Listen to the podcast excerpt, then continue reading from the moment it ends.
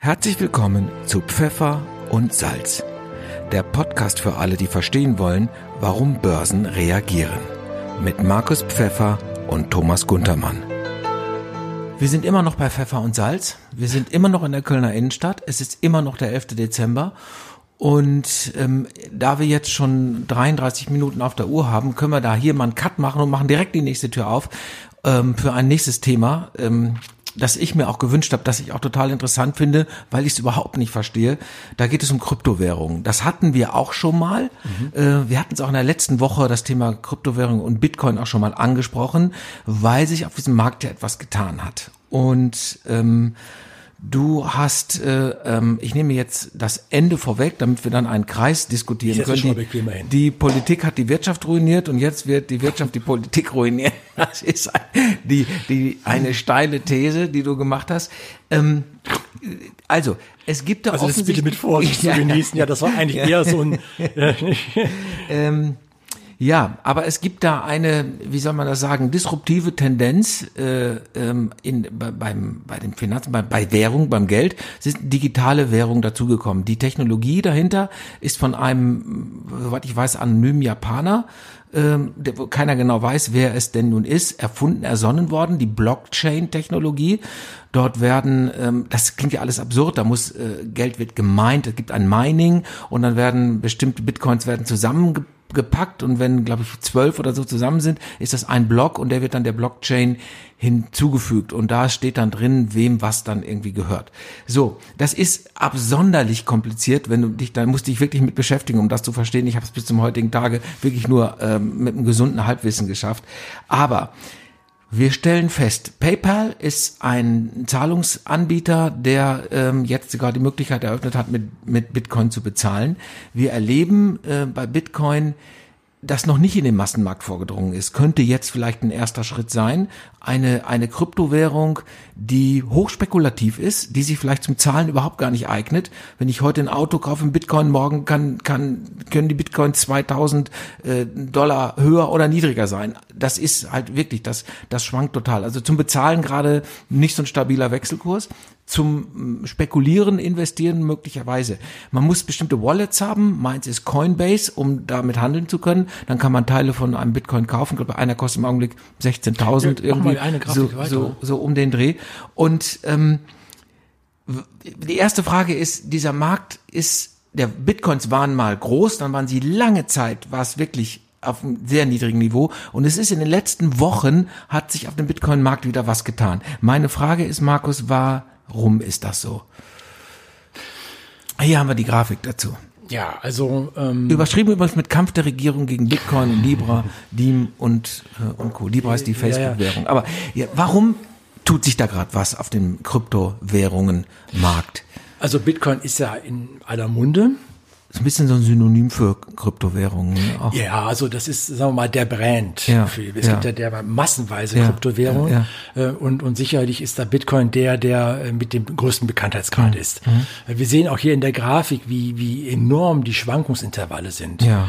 Ähm, wir sprachen damals ja schon hier in der Phase, äh, da in, in, in äh, Dezember 2017, da sagte ja, ich hatte diese Reminiszenz zu dieser Tulpenhosse damals in mhm, Amsterdam ja, gemacht. Ja. Also ähm, äh, mit Sicherheit ist der, der Bitcoin kein Wertaufbewahrungsspeicher in dem Sinne, dass ich eine stabile Möglichkeit habe, Geld irgendwo sicher zu hinterlegen. Wenn ich anderswo ein paar Millionen habe, kann ich das machen und dann mich überraschen lassen. Äh, das, aber das ist für mich dann wie Tipico, ne? Da kann ich Fußball ja, wetten. Also es ist also ich, einfach sicherer Wertaufbewahrungsspeicher, Nein, definitiv nicht. weil eben zu Schwankungsintervall. Das muss ja nichts heißen. Aber es ist erstmal nur eine ist Verstehst du die Schwankungs, äh, die diese Volatilität? Verstehst du, warum das so ist? Oder sind das Prozesse, die sich dem auch dem Fachverstand, wie du einen hast, entziehen? Also ähm, wenn ich wenn ich eine Aktie nehme ja. und, und sehe die Gewinnentwicklung und ich dann daraus ableiten kann, wie die zukünftige ist, dann kann ich diesen zukünftigen Ab Gewinnstrom der Aktie abdiskontieren und habe dann ungefähr eine Weltvorstellung heute.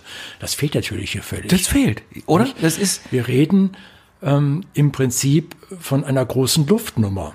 Also alle Bitcoin-Freunds mögen mir das jetzt hier verzeihen, aber ähm, äh, es ist ja erst einmal nichts dahinter außer einer Arithmetik, äh, die natürlich äh, ein äußerst knappes Gut gibt, was auch immer knapper werden wird. Wir haben das letzte Hafen ja gerade hinter uns, mhm. aber ähm, äh, es ist erst einmal nur ein, äh, ein, ein, ein, ein Bereich, ähm, wo sich eben immer mehr Menschen sicher sind, dass es sinnvoll ist, sich dort aufzuhalten. Dementsprechend generiert sich ein Zahlungsstrom äh, im Sinne von Käufern und das führt dann eben zu diesen Bewegungen, die wir mhm. jetzt hier sehen. Mhm. Ähm, äh, mit Sicherheit gibt es ein großes Damoklesschwert, was da drüber Das hat ja auch letztens zu diesem, man sieht das hinten da am Ende der Kurve, diesen 16 Prozent, äh, 16 Prozent mhm. Rutscher, den wir da gehabt haben in zwei mhm. Tagen. Mhm. Ähm, äh, kann passieren da bei Bitcoin. Kann, ja. kann passieren. Äh, das war dann eben auch, weil deswegen die Sache Kampf der Regierungen, ähm, äh, es ist, es wird von den Regierungen beäugt.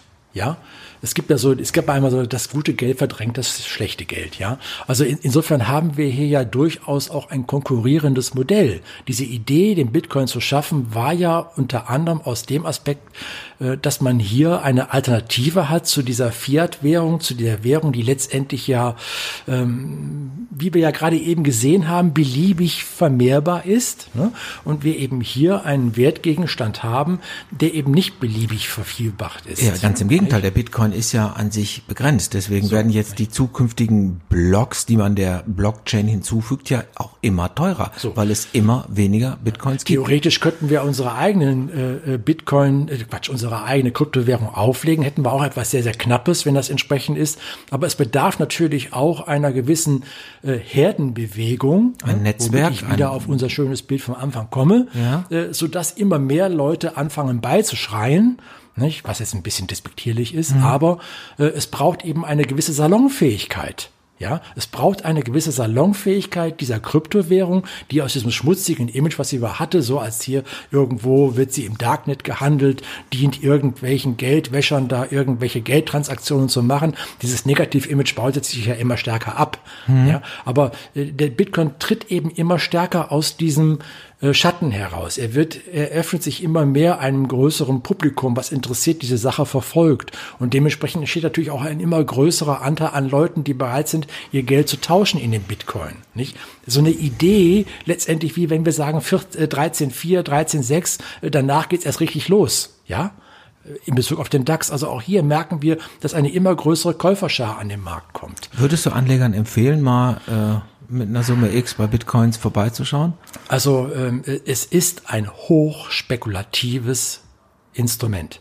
Das kann ich bestätigen. Man sieht, also der Blick in mein Wallet sieht, ist man, ja. man sieht, dass hier äh, mit mit Preisbewegungen von 16 Prozent äh, einfach zu rechnen ist. Man sieht, dass auch mal eben von 20.000 man runterfallen kann auf 5.000, unter ja, 5.000. Ja, das muss man hey, aushalten. Mann, das sind man, Bewegungen. Ja, man sieht aber auch, dass man in in drei Wochen später wieder auf dem alten Stand ja, sein aber kann. das ist und wir haben ein Bewegungsprofil, äh, was ich nicht unbedingt ableiten kann. Also es ist eine hochspekulative Sache, eine hochgefährliche Sache und dann kommen zum Beispiel solche Äußerungen, wie jetzt hier vor ein paar Tagen, wo Herr Scholz dann mal eben sagt, in Bezug ist hier auf Libra, beziehungsweise der ist ja Diem heißt. Diem, ähm, genau, Libra oder Diem ist die, äh, die Facebook-Währung, ne? Ja, das, was Facebook im Prinzip initiiert hatte ja. mit dem Konsortium. Ähm, genau. äh, und dass das eben ein Wolfs im Schafspelz ist, nach wie vor, auch wenn der Name geändert wurde und auch wenn aus dem Libra letztendlich so ein Stablecoin wird.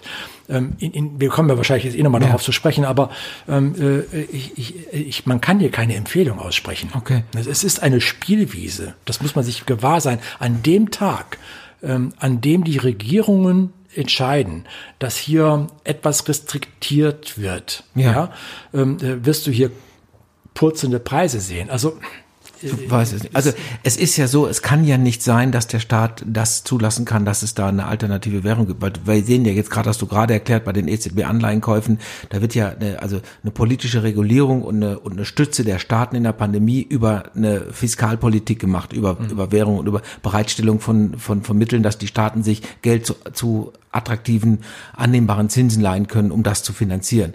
Ähm, kein Staat oder keine EU kann, kann ja akzeptieren, dass es da quasi ein, ein das, das ich sage jetzt mal ganz böse Schwarzmarkt gibt, der sich davon entkoppelt. Ja, Dann, also dass das Monopol, ja ein, ich meine, das Machtverlust. Ist ja, das ne? ist ja die Sache auch bei Libra. Ähm, also bei, bei Bitcoin haben wir ja diese mathematische Konstrukt, diese Berechnungssache, dass man da ähm, eben mit diesem Mining die Anzahl der Bitcoins einfach stark begrenzt und immer ja. stärker begrenzt begrenzen wird. Ja. So. Ähm, äh, Libra ähm, äh, war ja eine ganz neue Idee. Ähm, und zwar, dass man hier, ähm, äh, da war ja Mastercard dabei. Die sind aber alle ausgestiegen, ne? Also ausgestiegen. Also Facebook-Konsortium, Facebook tut viel dafür, dass Diem oder Libra nicht mit Facebook äh, connected wird, ja. sondern dass also aber wahrscheinlich ja. war da auch schon entsprechender Druckszenarien dahinter, dass da Kann diese großen sein. Adressen sich da, aber die Tatsache, dass sie überhaupt erstmal dabei waren. Also ja. Hellmann, da muss man die Tatsache, dass überhaupt sich hier solche großen Adressen für so etwas interessiert haben. Übrigens, die Gesellschaft für Libra ist in der Schweiz, ne? Mhm. Schweiz. Mhm. Also, das zeigt ja schon, was da, was da, was da für Bewegungen und für Motivationen im Hintergrund sind. Aber du wolltest kurz sagen, Libra, mal, der ja, Unterschied? Libra, der Unterschied. Hier haben wir eine mathematische Begrenzung. Ja.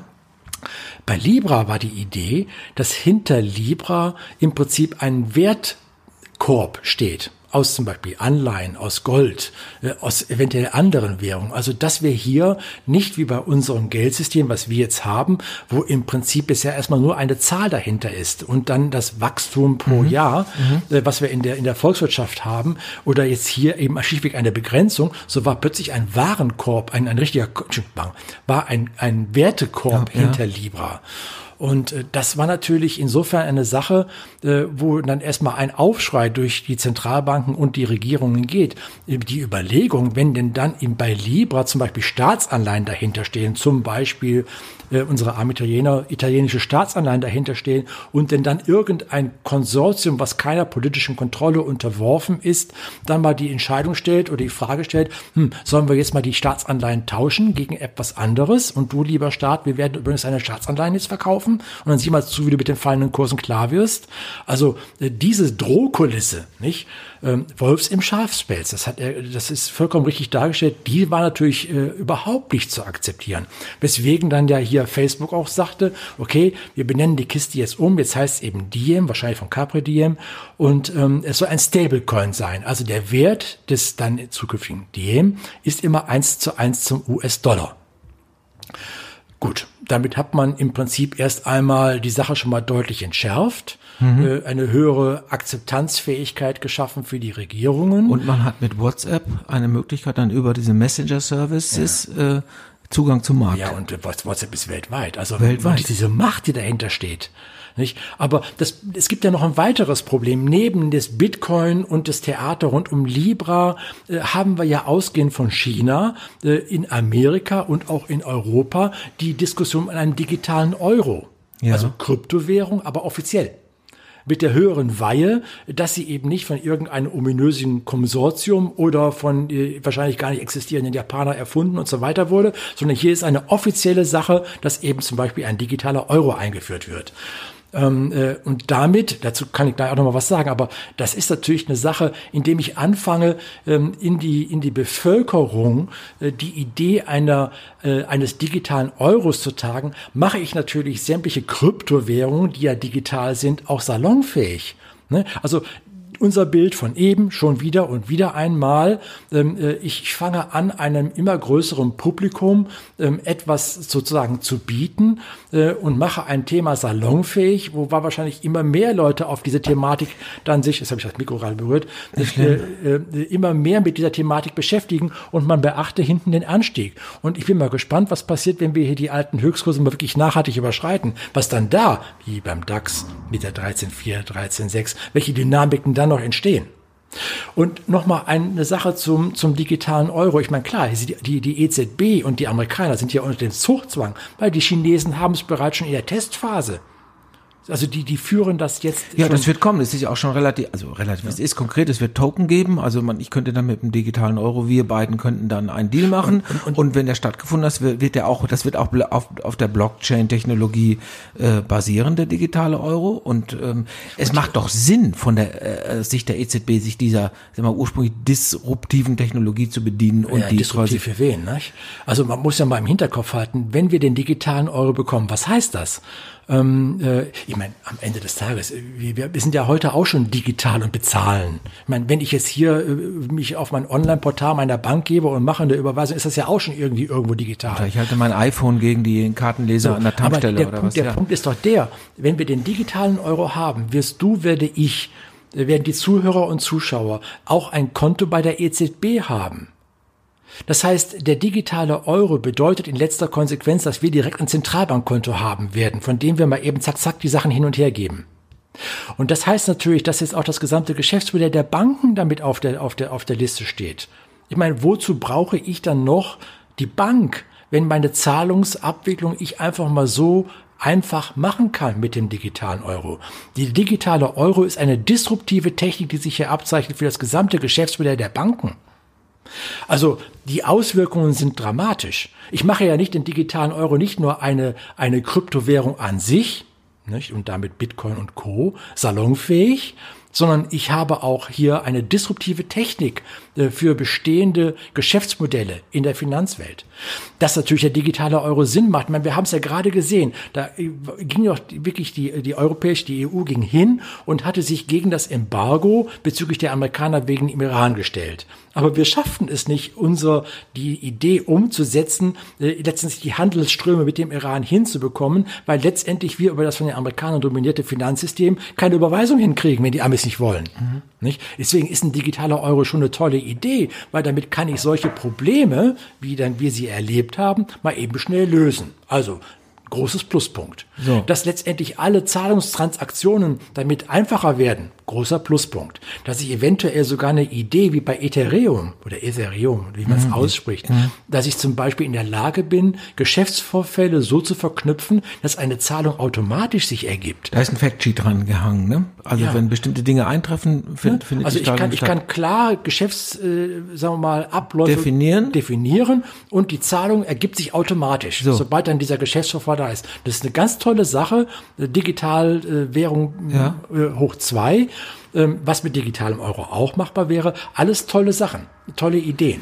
Ja. Was heißt das jetzt für die Anleger, wenn die sich jetzt den digitalen, den, den Währungen, was würdest du da empfehlen? Glaubst du, es ist jetzt ein akutes Problem oder ein akutes Thema, mit dem man sich beschäftigen sollte? Ähm, also beschäftigen auf jeden Fall. Im Sinne von, dass man sich einfach hier weiter informiert, dass man sieht, wie die weitere Entwicklung des digitalen Euros ist. Es steht also vor fundamentalen Veränderungen, das Geldsystem, was die digitalen Währungen angeht. Ja, richtig? also fundamentale Veränderungen. Jetzt sagen wir mal, äh, es ist eine fundamentale Ergänzung des bestehenden Geldsystems. okay. Ähm, ja. äh, äh aber mit dieser fundamentalen Ergänzung schaffen wir auch eine immer größer und breiter werdende ähm, äh, Fläche ähm, äh, und äh, für all diese anderen Kryptowährungen, die wir denn da haben. Mhm. Und wie gesagt, wir haben eben die Grafik gesehen mit der sich ausufernden äh, Geldmenge ähm, und die Probleme, die letztendlich noch nicht gelöst sind und für die es auch noch keinen Lösungsansatz gibt.